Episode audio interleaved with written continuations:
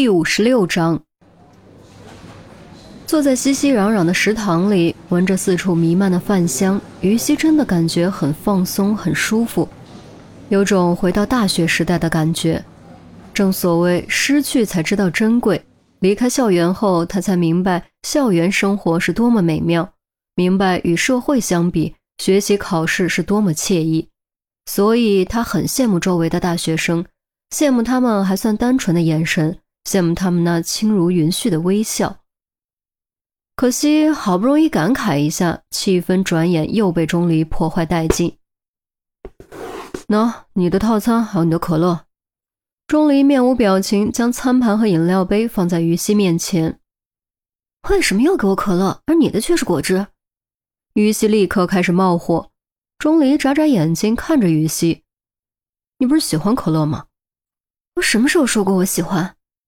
于西直挑眉，上次你不是也喝的可乐吗？而且还喝光了。钟离一副理所应当的样子，那还不是你给我的？你以为我想要可乐吗？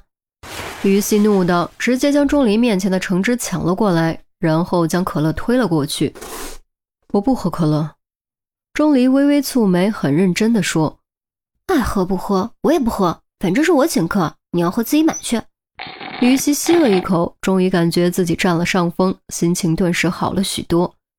钟离拧着眉头看了眼长长的队伍，终究还是没有再跑一趟，将可乐推开，扒了口饭，压低声音说：“我跟你说件事儿，说别喷饭就行。”于西将餐盘朝侧面挪开些，自己却被钟离的下一句话惊得差点呛到，连忙喝了好几口橙汁才缓过劲儿来。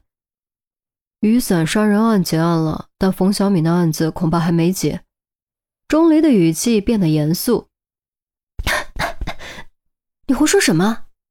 于西瞪了钟离一眼，拍拍胸脯给自己顺气：“雨伞杀人案已经结案了，冯小敏也已经不在人世，怎么会还没结束呢？”我没胡说。首先，冯小敏畏罪自杀，至今没有找到那把杀人的雨伞；其次，还是那个礼盒。礼盒在指引我们方向，而冯小敏显然并不希望自己被抓到，他没道理，也不可能给我们线索，逻辑上根本讲不通。于西放下筷子，你的意思是放礼盒的另有其人？钟离点点头，放礼盒在你枕头下面的一定另有其人。我怀疑此人和冯小敏有直接关系，是他给冯小敏出谋划策，提供帮助，甚至是他对冯小敏进行了心理诱导。将冯小敏变成了现在的样子。简而言之，此人才是幕后黑手，而冯小敏不过是杀人的工具而已。不可能吧？小敏没有朋友，也从来不相信任何人，她怎么可能受人摆布？于西的语气、眼神都只能用一个词来形容，那就是不敢置信。他无法想象冯小敏其实是木偶，而背后还有个黑影控偶师，那真的太恐怖了。都说亲情大于一切，但杀妻弑父的人还少吗？都说爱情是永恒的，可出轨离婚的还少吗？都说兄弟肝胆两肋插刀，但互相出卖的还少吗？所以，在这个世界上，只要有人的地方，就没什么是不可能的。也许冯小敏自我了断，并不仅仅是畏罪自杀，更是为了死无对证，保护背后那个神秘人。钟离将大胆的分析再次推进一步。别把世界说的这么肮脏，好不好？邪恶是有，但善良同样无处不在，不然世界早乱套了。于西不满的撅了下嘴，然后才接着说：“假设小敏身后真的有个操纵者，他协助小敏嫁祸麦田，明显是要保护小敏。既然如此，他为什么要送出礼盒帮助我们破案、出卖小敏呢？逻辑上同样讲不通啊！”钟离用筷子戳了戳嘴唇，蹙着眉头说。这也是我暂时想不通的。也许他并不是真的在保护冯小敏，仅仅是在享受掌控的过程而已。当他腻了、厌了，就会毫不犹豫将手中的木偶抛弃，给木偶最华丽的死亡。说的真恐怖！你以为恐怖片啊？吃饭，吃饭。于西又瞪了钟离一眼，刚扒两口饭，突然手机剧烈震动，掏出来一看，居然是陈红打来的。喂。陈姐，什么事儿？啊？什么？好好，我马上就来。钟钟离，他就在我对面，我们在食堂吃饭。行，我保证把他带过去。于西挂断电话，脸上的震惊久久不散。有案子？啊，绑架，而且不是一般的绑架。快点吃，吃完跟我走。于西将电话塞回口袋，开始加速扒饭。从旁边路过的男生看得连连啧舌。挺漂亮的女生，吃饭就不能优雅点吗？太损形象了。有案子还吃什么饭？现在就走。喂喂！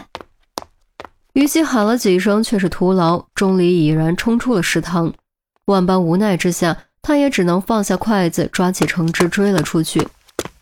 唉，可怜的肚子又要苦了你了。名典别墅区，出租车不让进，于西和钟离只能徒步往里走。正好一辆兰博基尼从旁边驶过，望着错落有致的豪宅别墅和优雅静谧的绿化环境。于西不由感慨地说：“啊，这就是土豪住的地方啊！我这辈子还是第一次来呢。有什么好羡慕的？还不都是花花草草、砖瓦土石、破铜烂铁？”钟离撇撇嘴，似乎很不屑：“破破铜烂铁？”于西愣了一下，转头看看越去越远的兰博基尼，才明白钟离所谓的破铜烂铁指的是什么。我哪有羡慕？倒是你。这话好酸，酸的我牙都掉了。本来就是，只是你们这些俗人看不透而已。就连住在这里的人，也不过是皮囊血肉，该死还是要死。死后躺在解剖台上，窝里一切光环，光溜溜的，什么都不剩，与别的尸体没有任何区别。行行行，我是俗人，我们都是俗人。就你是看破红尘的神仙，你思想境界这么高，怎么不去餐风饮露呢？于西哼了一声，加快脚步，朝迎面走来的杜宾挥挥手，跑了过去。钟离呼吸一滞，突然间竟不知道该如何反驳，只能闷闷不乐追了上去。他倒要看看这豪宅区的绑架案究竟是个什么样子。